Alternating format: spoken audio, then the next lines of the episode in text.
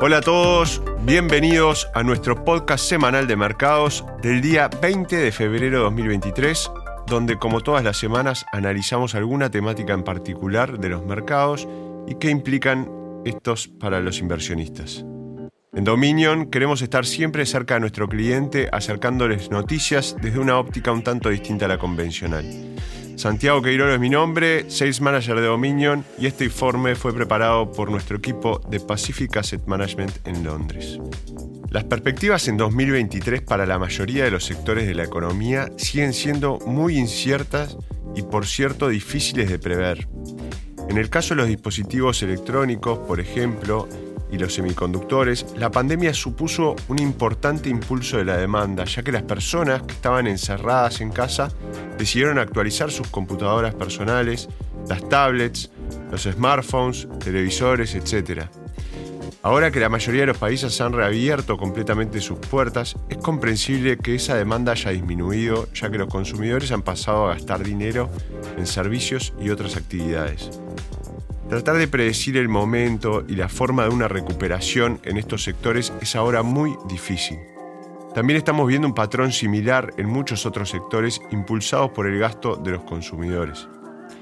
En el sector de las energías renovables y otros sectores industriales afines, la interrupción de las cadenas de suministro a causa de la pandemia, junto con la inflación de los costos de los insumos y los efectos que tuvo la guerra en Ucrania, ha conspirado para provocar una importante ralentización de la demanda. La historia a largo plazo de los altos niveles de demanda de energías renovables para combatir el cambio climático está clara pero predecir el corto plazo es mucho más difícil. De nuevo, observamos un patrón similar en muchos sectores de la fabricación mundial. Esta incertidumbre se refleja también en la macroeconomía. A ver, algunas preguntas que tenemos. ¿Entrará Estados Unidos en recesión en 2023? ¿En 2024? ¿Logrará Europa pasar el próximo invierno sin entrar en recesión? ¿Y si es un invierno frío, la respuesta honesta a estas preguntas macro es que no lo sabemos. Nadie lo sabe. Intentar predecir el resultado de una empresa individual a uno o dos años es extremadamente complejo y está plagado de riesgos. Si lo trasladamos a toda una economía, las producciones precisas se vuelven realmente imposibles. Preferimos evitar hacer predicciones en las que no tenemos ninguna posibilidad de acertar. Es mucho mejor concentrarse en predicciones en las que la probabilidad de éxito es mucho mayor.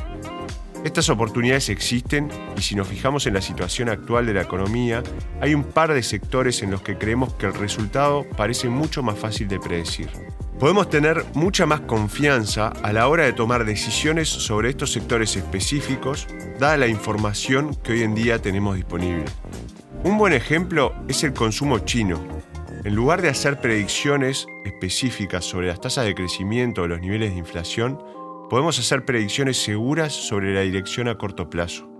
A ver, sabemos que la economía china se está reabriendo después de un largo periodo de lockdowns provocados por la pandemia. La evidencia anecdótica sugiere que los centros de las ciudades, los centros comerciales, etc., están llenos, también estamos viendo que la demanda mundial de combustible para aviones aumenta sustancialmente, ya que millones de consumidores chinos quieren volver a viajar al extranjero de vacaciones por primera vez en años. Es posible, pero muy poco probable, que el gobierno chino se arriesgue a dar marcha atrás en esta decisión de reapertura. Esto parece ser un camino con una dirección única. También conocemos basándonos en las tendencias previas a la pandemia, las categorías de la economía mundial que más se benefician del consumo chino. Las industrias relacionadas con los viajes y los artículos de lujo son dos grandes sectores que históricamente se han beneficiado del aumento del gasto de los consumidores chinos, tanto en su país como en el extranjero. Creemos que es justo afirmar hoy que es probable que en la primera mitad de 2023 se produzca un importante repunte de la demanda en los sectores relacionados con los viajes y los bienes de consumo de lujo como resultado de esta reapertura en China. Entonces, este es un buen sitio para buscar un posible rendimiento superior al esperado en lo que, por lo demás, es un punto de partida muy difícil desde el cual hacer predicciones de rendimiento a corto plazo.